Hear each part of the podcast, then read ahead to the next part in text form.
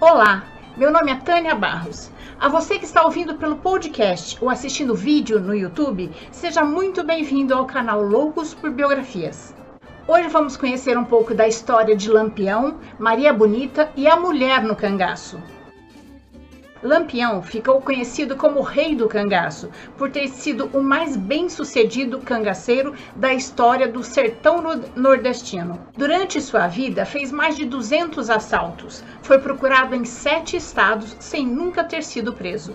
Uns o veem como um bandido cruel que andava com seu bando assaltando, estuprando, matando, espalhando medo por onde passava. Já outros o consideram um justiceiro, o Robin Hood brasileiro, porque parte do que o Lampião roubava ele dava aos pobres. Fiz muitas pesquisas sobre Lampião, Maria Bonita e como foi a entrada das mulheres no cangaço. Espero que cada um possa tirar as suas próprias conclusões. Virgulino Ferreira da Silva nasceu na cidade de Serra Talhada, no sertão de Pernambuco, no dia 4 de junho de 1898, numa família de lavradores e criadores. Foi o terceiro dos sete filhos de José Ferreira da Silva e Maria Sucena da Purificação. Estudou até o terceiro ano primário, sabia ler e escrever, característica incomum para a região sertaneja pobre que ele morava ajudava na pequena fazenda do seu pai cuidando dos animais. Sua avó, Chica Jocosa, eh, tocava piano e Virgulino gostava muito de música. Então ele fez a letra da música Mulher Rendeira e sua avó a musicou. Dos 15 aos 18 anos, Lampião foi almocreve, ou seja, ele levava uma tropa de burros com os produtos que a sua família eh, produzia na roça para vender na cidade. Em 1919, a sua família foi acusada de ter roubado alguns animais do vizinho, a família Saturnino. A volante policial matou seu pai e sua mãe não resistiu. Virgulino jurou vingança. Ele encarregou um dos irmãos a cuidar dos irmãos menores e ele e dois irmãos mais velhos integraram o grupo cangaceiro do Senhor Pereira, em Pernambuco. Em 1922, Virgulino tornou-se o líder do bando do Sr. Pereira. No mesmo ano, o bando realizou o maior assalto da história do cangaço, na casa da baronesa da cidade, Água Branca, em Alagoas. Levaram todo o dinheiro que encontraram e Lampião matou o informante que entregou seu pai à polícia. Virgulino usava um óculos redondo que o caracterizou, mas não errava um tiro. Seus companheiros o apelidaram de Lampião pela sua capacidade de atirar seguidamente, iluminando a noite com seus tiros. Lampião e seu bando atacaram cidades e fazendas em sete estados. Além de praticar roubo de gado, saque, sequestro, tortura, mutilações e estupros. Sua passagem causava terror e indignação nos moradores. Apesar de muitas pessoas terem cagaço de encontrar o rei do cangaço, ele era amado por muitos. Sua personalidade era fascinante. Quando seu bando saqueava as fazendas, as cidades, os comerciantes, Vigulino distribuía para os pobres parte do que recolhia eles eram constantemente protegidos por coiteiros, que eram fazendeiros, pequenos sitiantes e mesmo autoridades locais que ofereciam abrigo e alimento ao bando por um curto espaço de tempo facilitando o deslocamento dos cangaceiros pelo Nordeste e sua fuga das volantes estaduais. Além do grupo principal, Lampião tinha o comando de vários grupos paralelos, designando outros cangaceiros à sua frente, a exemplo do grupo de Corisco e do Gato. No dia 1 de agosto de 1923, o bando sofreu sua primeira emboscada, no município de Nazaré do Pico, em Pernambuco. O combate se deu na praça com a ajuda dos civis nazarenos. Era o início da Força de Nazaré, a mais importante perseguidora de Lampião. Em 1926, em Juazeiro, no Ceará, Lampião foi chamado para combater a coluna Prestes e recebeu a patente de capitão. Mas seus inimigos em Pernambuco não reconheceram a sua patente e disseram que se Virgulino aparecesse por lá, capitão ou não, ele ia ser recebido a bala. Quando Lampião soube disso e soube também que a sua patente não apagava seus crimes anteriores e que ele teria que responder por todos, Lampião ficou com os fuzis e com o dinheiro que recebeu para combater Luiz Carlos Prestes e voltou para o cangaço. Os seus companheiros continuaram chamando de capitão. O olho de Virgulino foi ferido com os espinhos da caatinga e ele pediu para o seu irmão Antônio tirá-lo à faca, a sangue frio, passando a enxergar com um olho só, mas não perdeu a pontaria. Virgulino era muito religioso, devoto do padre Cícero. Eles só se encontraram uma vez em 1926 em Juazeiro do Norte. Mesmo assim, ele respeitava os seus conselhos e era muito devoto ao padre nessa época que Lampião foi fotografado pela primeira vez. Para realizar ataques em cidades e fazendas, o bando usava um poder bélico potente. O rifle mais usado era o Winchester, que eles roubavam da polícia e de unidades paramilitares as espingardas Mauser, as pistolas automáticas e os revólveres eles conseguiam durante os confrontos. O bando chamava os integrantes da volante policial de macacos, pela maneira que eles saíam pulando quando avistavam o bando de Lampião. Em 1927, o bando resolveu atacar Mossoró, a terra do sal. Mas atacar uma cidade com 20 mil habitantes não era uma coisa comum para os cangaceiros eles tiveram que se preparar, conseguir mais munição, mais armamento, e foi chegando o boato na cidade que o grupo do, de Lampião estava se preparando para atacar. Lampião cobrou do prefeito de Mossoró 400 contos de réis para não atacar a cidade. O prefeito negou o pedido, alegando que não tinha dinheiro, e preparou a, a população para resistir ao ataque. Ele sugeriu à população que quem não tivesse condições de resistir ao ataque de Lampião, que deixasse a cidade.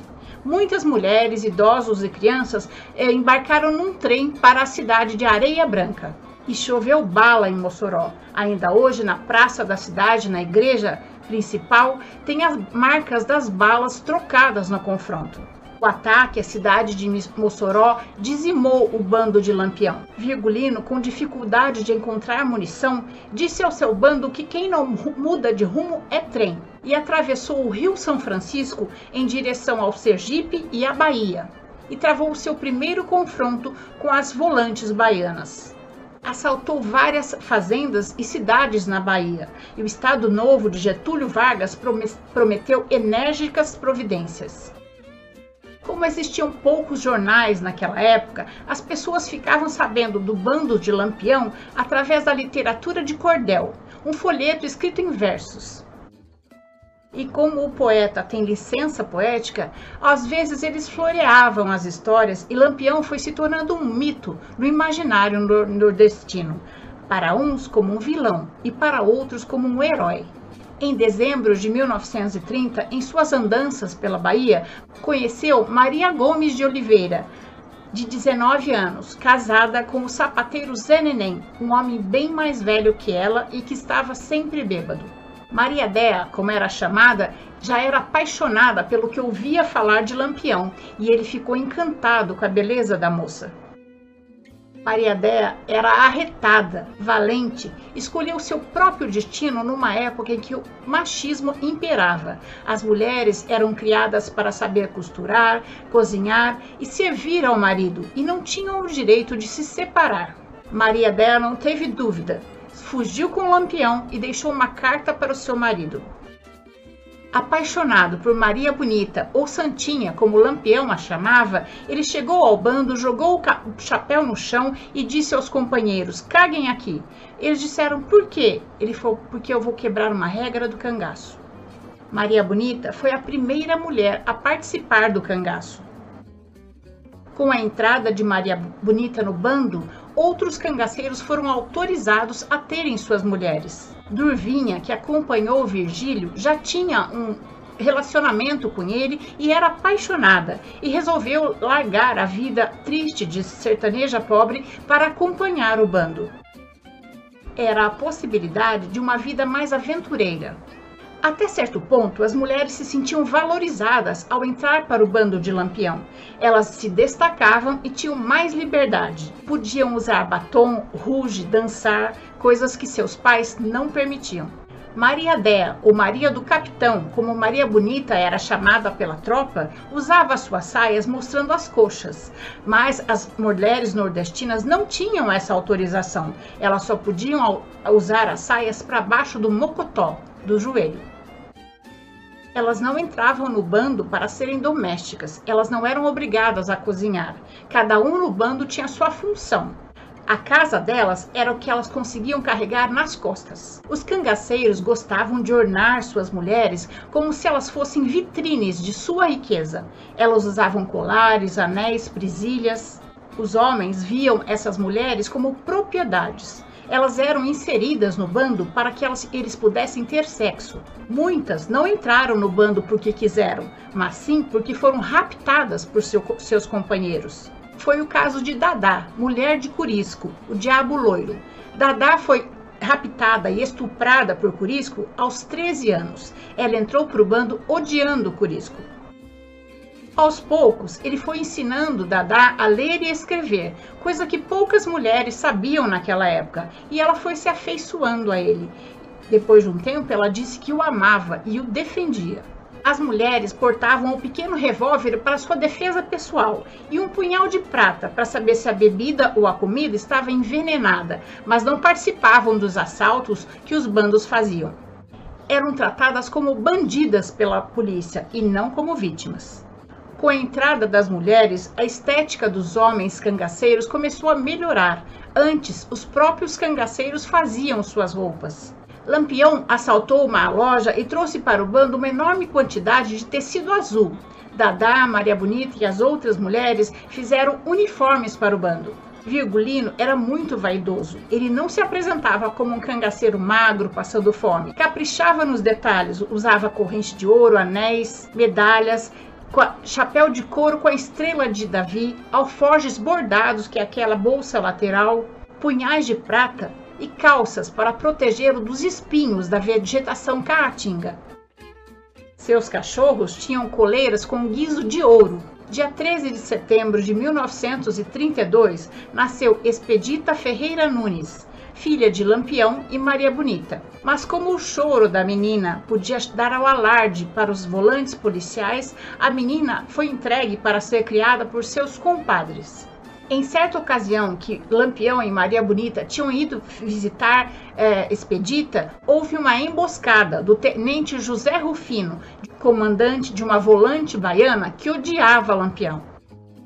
Purisco chegou com seus homens para ajudar Lampião, mas no combate a comadre Zefinha foi morta e Expedita passou a ser criada pelo tio Agemiro, irmão de Lampião, o único que não era cangaceiro corria pelo sertão nordestino que Lampião tinha a força da magia. Ele sabia voar, por isso ele conseguia escapar de todos os cercos. Lampião foi caçado durante 20 anos pela polícia de sete estados: Alagoas, Bahia, Pernambuco, Piauí, Paraíba, Sergipe, Rio Grande do Norte e nunca foi preso. Durante os anos do cangaço, Lampião zombou da polícia, do governo e das pessoas influentes escapava com facilidade das armadilhas, dos tiroteios e das emboscadas. O cangaço em si era um meio de terror.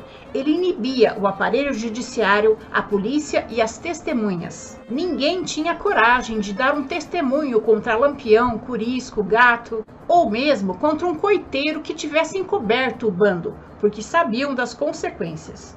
Lampião era um excelente estrategista. Ele fazia o seu bando é, calçar as alpercatas ao contrário, deixando um rastro do lado oposto e confundindo as volantes policiais. Mesmo para a valente mulher nordestina, a vida no cangaço era muito sacrificada. Tinha dias que tinham o que comer, outros não tinham nem o que comer, nem o que beber, e eles nunca tinham pouso certo.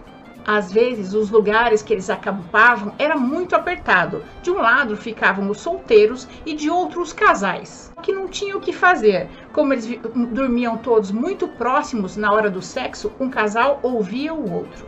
Nem as mulheres nem os homens tiravam a roupa. As mulheres levantavam a saia e os homens abriam a calça, para estarem sempre prontos no caso de uma emboscada.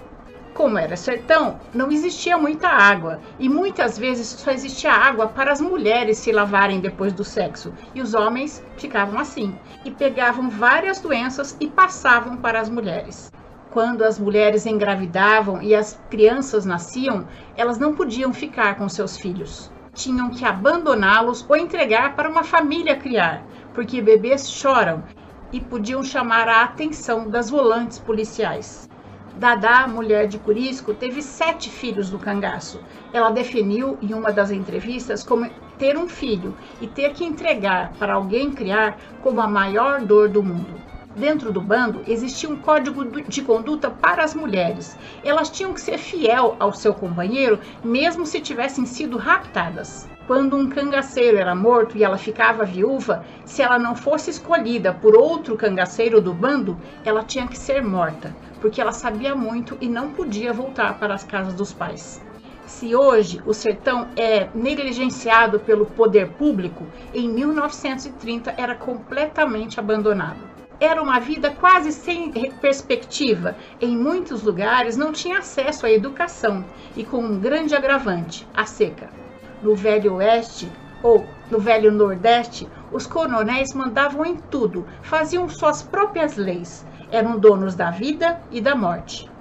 Faziam com que a população oprimida vivesse num sistema de quase escravidão. Lampião combatia a injustiça dos coronéis com a população, mas também recorria a eles para se esconder e conseguir munição. Ser cangaceiro naquela época era uma coisa normal, quase uma profissão. Havia um terror no sertão. Quem tinha filha, quando os cangaceiros chegavam, escondiam dentro de casa, porque as mulheres eram tidas como objetos para punir os homens era muito comum estuprar a mulher ou a filha de um sertanejo que tivesse dado guarida a um grupo de cangaceiros ou que tivesse denunciado o paradeiro dos cangaceiros para a polícia. Muitas eram estupradas, inclusive coletivamente, mortas ou marcadas a ferro. Zé Baiano, por exemplo, era um cangaceiro muito violento. Ele tinha o hábito de marcar a ferro em brasa as mulheres que estuprava com as iniciais JB. Muitas mulheres que entraram para o bando foram mortas por seus companheiros. Foi o caso de Lídia, a mulher mais bonita do cangaço, morta por seu companheiro, Zé Baiano, porque honra se lava com sangue. Lili foi morta por Moita Brava e Cristina pelo português. No caso de Cristina, nem houve a constatação do adultério. Lampião amava Maria Bonita, mas atraía constantemente. Todas as vezes que o bando assaltava fazendas e cidades, eles estupravam as mulheres e também tinham suas amigas em algumas paradas, mas na volta, Virgulino sempre trazia um presentinho para Maria Bonita. Uma das amigas de Lampião era a fazendeira Joana Bezerra, e Maria Bonita jurou que a próxima vez que passassem pela fazenda dela, ela ia arrancar a orelha de Joana com brinco e tudo. E assim o fez. E Lampião viu e não disse nada. E Joana então ficou com raiva e contou ao novo tenente onde Lampião costumava se esconder. O coronel Pedrosa era um grande amigo de Lampião e vendia armas roubadas da polícia para ele.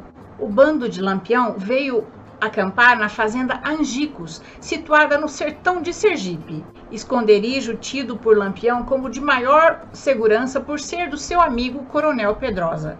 Maria Bonita não queria ir para Angico, ela estava tendo uns sonhos com morte. E Lampião, depois que descobriu que o governo decidiu não pagar o resgate que ele pediu pelo gringo que eles estavam mantido cativo de 20 mil réis, decidiu matá-lo.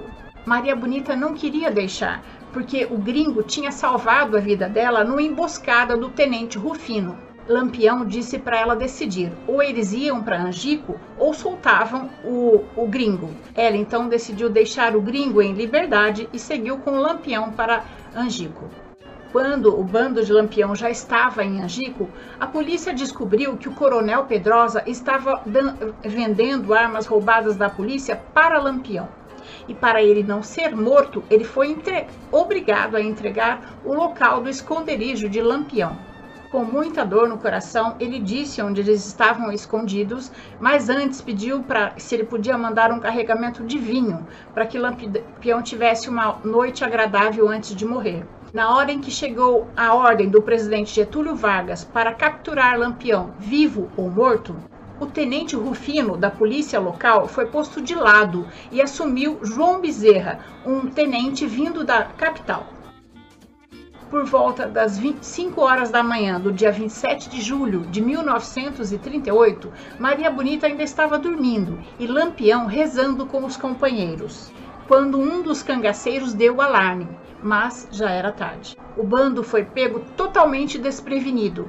Os policiais do tenente João Bezerra e do sargento Aniceto Rodrigues da Silva abriram fogo com metralhadoras portáteis. O ataque durou 20 minutos. O tenente João Bezerra conseguiu o que a polícia do Nordeste estava tentando há 20 anos. Dos 34 cangaceiros presentes, 11 morreram ali mesmo. Lampião foi o primeiro a morrer. Dadá foi a única do staff de Lampião que ficou viva, mas perdeu uma perna. Bastante eufóricos com a vitória, os policiais mutilaram todos os corpos e apreenderam todas as joias, ouro e dinheiro que encontraram. A força volante decepou a cabeça de Lampião. Maria Bonita, apesar de estar muito ferida, ainda estava viva quando foi degolada. Os cangaceiros Quinta-feira e Mergulhão também tiveram as suas cabeças arrancadas enquanto ainda estavam vivos. Luiz Pedro, Elétrico, Enedina, Boeda, Alecrim, Colchete e Marcela também foram degolados. O tenente João Bezerra, que matou Lampião, tem uma estranha coincidência com ele. Nasceu no mesmo dia, mês e ano que Lampião. Um dos policiais, com ódio de Lampião, deu uma coronhada de fuzil na cabeça de Lampião, deformando a sua fisionomia. Isso contribuiu para surgir uma lenda de que Lampião não tinha sido morto, que ele tinha conseguido escapar e estava em Minas Gerais. Mas ele foi morto. Isso foi comprovado pelo seu olho branco, sem vida. Os corpos mutilados foram deixados a céu aberto, atraindo urubus. Para evitar a disseminação de doenças, dias depois foi colocado criolina sobre os corpos. Como alguns urubus morreram intoxicados, difundiu-se a crença de que eles tinham sido envenenados com o vinho mandado pelo coronel Pedrosa, o coiteiro traidor, antes do ataque. Percorrendo todos os estados nordestinos, o tenente João Bezerra exibia as cabeças do dos cangaceiros, já em adiantado estado de decomposição. Mesmo assim, atraíam inúmeras pessoas. Primeiro, elas tiveram em Piranhas, onde foram arrumadas todas na escadaria da prefeitura, junto com as armas e os apetrechos dos cangaceiros e fotografados. Depois foram levados a Maceió e ao sudeste do Brasil. Apesar do péssimo estado de conservação, as cabeças foram levadas para Salvador e ficaram expostas no Museu Nina Rodrigues por quase três décadas, onde também estava a cabeça de Antônio Conselheiro, que já temos a biografia no canal. Durante muito tempo, as famílias de Lampião, Curisco e Maria Bonita lutaram para dar um enterro digno aos seus parentes. Só em 1965, com esforços dos meios universitários de Brasília, do poeta Eurípides Formiga, do clero e do povo brasileiro, foi sancionada uma lei que proibiu a exibição macabra das cabeças. E as cabeças de Lampião, Maria Bonita e dos outros cangaceiros foram sepultados 31 anos após serem mortos. O cangaço no sertão nordestino durou 70 anos só nos últimos 10 anos existiram mulheres nos bandos. E essa é a nossa história de hoje. E você, o que acha? Lampião foi um herói ou um vilão? Espero ter contribuído para que seu dia tenha momentos muito agradáveis. Se você gostou, deixe seu joinha. Conheça as outras histórias do canal, como a de Getúlio Vargas, que mencionamos dessa biografia de Antônio Conselheiro. E deixe o seu like para que a gente saiba que está agradando, que está contribuindo para que o dia das pessoas seja sempre muito mais agradável. Eu faço essas biografias com muito amor para todos vocês. Até a próxima história.